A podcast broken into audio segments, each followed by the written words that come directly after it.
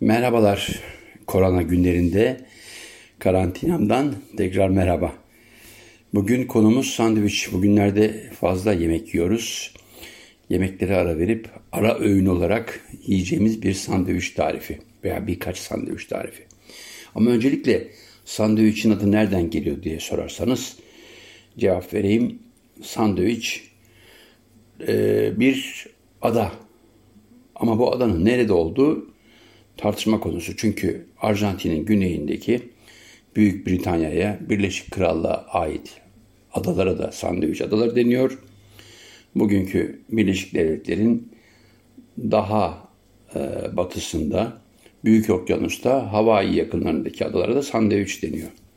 Ama rivayet odur ki İngiltere Kraliçesi'nin emrindeki dördüncü sandviç kontu büyük olasılıkla bu Güney e, yarım kürede Arjantin'in güneyindeki Sandviç Adaları'nın kontu John Montagu müthiş bir kumarbaz.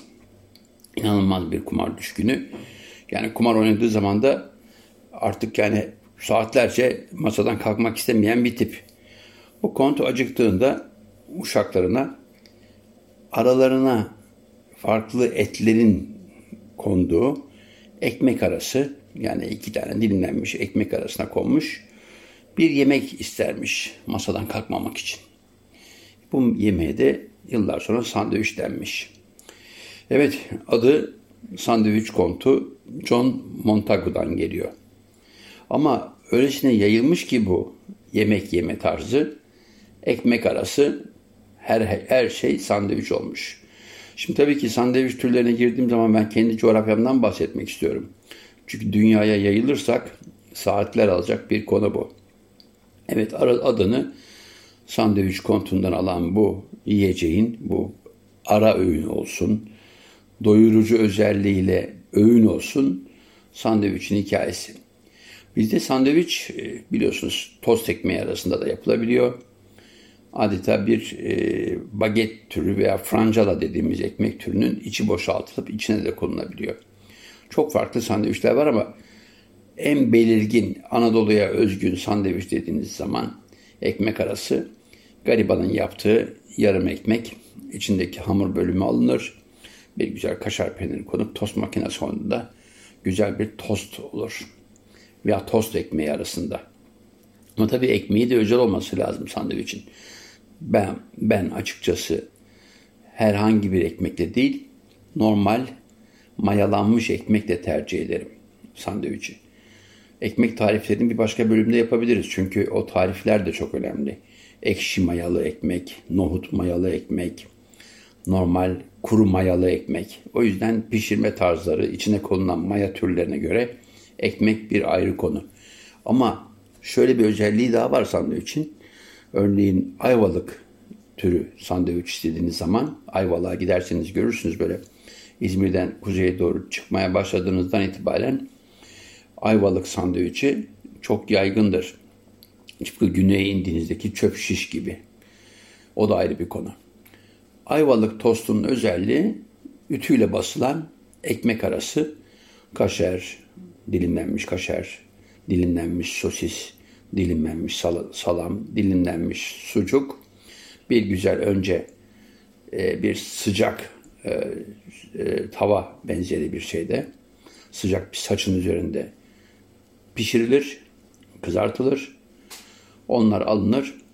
Böyle Rus salatasıyla, turşuyla zenginleştirilmiş iki tane dilim arasına ama ayvalığın yine ekşi mayayla yapılan ekmeği dilim arasına konur. Üzerinde bu sosis, kaşar, araya turşu, dilim salam, sucuk, domates ve Rus salatası veya Amerikan salatası artık tabii tartışma konusu malum. Konduktan sonra ikinci bir dilim ısıtılmış vaziyette üzerine yerleştirilir. Ardından bir ütüyle, şaka değil, ütüyle ezilir. Tabii ki elektrikli ütü değil, eskiden kullanılan içi kömürle ısıtılan ütü. Tabii ki şu anda ayvalık tostu yapıcıları için, imalatçıları için veya ayvalık tostu satıcılar için özel ütüler imal ediliyor. Bu arz talep dengesi. Bir zamanlar güzel yakalı gömleklerimizi ütüleyen o ütüler, demir ütüler şimdi tostçularda kullanılıyor. Evet, Ayvalık tostu o. Peki biraz daha güneye indiğinizde, Çeşme'ye gittiğinizde kumru var. İzmir'de bazı yerlerde yeme imkanı bulabilirsiniz ama aslı, asları Çeşme'de. Onda da aşağı yukarı aynı malzemeler kullanılır. Sucuk, sosis, salam, kaşar peyniri. Ama bir farkı var kumrunun. Ekmeği nohut mayalı. Özgün bir ekmektir. Sandviç yani. O yüzden böyle gelişi güzel kumrucu. Ah ben ekmeğimi aldım. İçinde sucuğu, sosisi, salamı bir güzel ısıtıp kızartıp yerleştirdim. Erimekte olan kaşar peyniri dilimini koydum. Kumru oldu. Olmaz. Kumrunun ki gerçekten özgün bir hamur mayasından yapılan bir ekmek türü. Boyutu bile farklıdır. O yüzden çeşmeye gideceksiniz. Kumrucular var. Oralarda yiyeceksiniz. Çünkü ben çocukluğumdan bilirim o nohut mayalı ekmeği. Özgün bir mayalama usulü. Nohutlar böyle kırılır. Suyla önce birkaç gün bekletilir. Farklı mayalama süreçleri sonucu sanırım 3 hafta yani 21 günde e, nohut mayası olur. Normal yaş maya yerine veyahut da kuru maya yerine o nohut mayasıyla mayalandırma ekmek muhteşem bir lezzet, muhteşem bir e, şekle bürünür ekmek. O yüzden e, dedim ya ayvalık tostuyla kumru arasındaki malzemeler birbirine benzese bile, pişirme tarzları birbirine çağrıştırsa bile arada bir ekmek farkı var. Ayvalığın ki ekşi mayalı kocaman bir dilim, çeşmeninki ise kumru, özgün, nohut mayalı. Bu arada tabii ki sandviç dediğimiz zaman başlarken bahsettiğim ekmek arası yani francalı arası içi e, farklı e, peynir türleriyle e, yapılan sandviçler var. En basiti kaşar. Kaşarı tek başına da yapabilirsiniz. Sucukla yaptığınızda yengen derler nedense. Peki başka neler yapılır? Beyaz peynirle yapılır. Çok ince bir dilim salatalık konduğunda biraz domatesle, biraz fesleğenle, biraz da zeytinyağı damlatırsak üzerine kırmızı biberle muhteşem bir sandviç olur.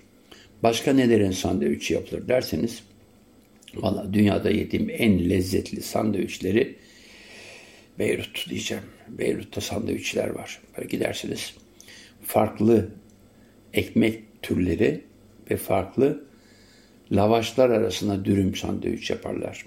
İçinde neler var derseniz örneğin e, zarı alınmış, bir güzel haşlanmış, zeytinyağıyla, limonla, fesleğenle, zencefille marine edilmiş beyin. Çok güzel pişirilmiş karabiberli dil. Küçük küçük içi e, çam fıstıklı, bol yedi baharlı Ermeni sucuğu. Başka neler var? E, sucuk, bizim bildiğimiz sucuk. Yine Ermeni bölgesinden gelme. Onun dışında ilik, kemik iliği evet ama öylesine güzel pişirilmiş ki karabiberle. Bunun dışında başka ne var? Bizim bildiğimiz peynirler, tavuklar, tavuğun ciğeri, tavuğun taşlı. Bunlar da özel soslarla marine edildiğinde sandviç arasında muhteşem bir lezzet olur. Tabii o sandviçin ekmeğinin bütün bu malzemelerle buluşturulma anında her malzemeye ayrı bir katman konur. Bazılarına bizim bildiğimiz salça ama acı biber soslu. Biraz böyle yine marine edilmiş bir salça diyeceğim. Hayır yanlış söyledim. Salça ama bizim bildiğimiz salça değil. İçine karabiber, kırmızı biber, yani pul biber. Onun dışında farklı baharatlar konmuş bir salça. Bir de zeytinyağı ile sıvılaştırılmış. Bununla bir güzel ıslatılır. Tıpkı ıslak, ıslak hamburger gibi. Malum bize özgüdür yine. Bir zamanlar Taksim'de bir büfe vardı bunu satan. Önünde muhteşem kuyruklar olurdu. Şimdi farklı versiyonları sıra servilerde var ama o eski lezzet yok. Uzun bir dönem Türkiye'de McDonald's'a karşı savaşmıştı. Dallan'ın yıkmasıyla o bölgeyi nedense o savaşın galibi diğer sandviç türleri, hamburger türleri oldu.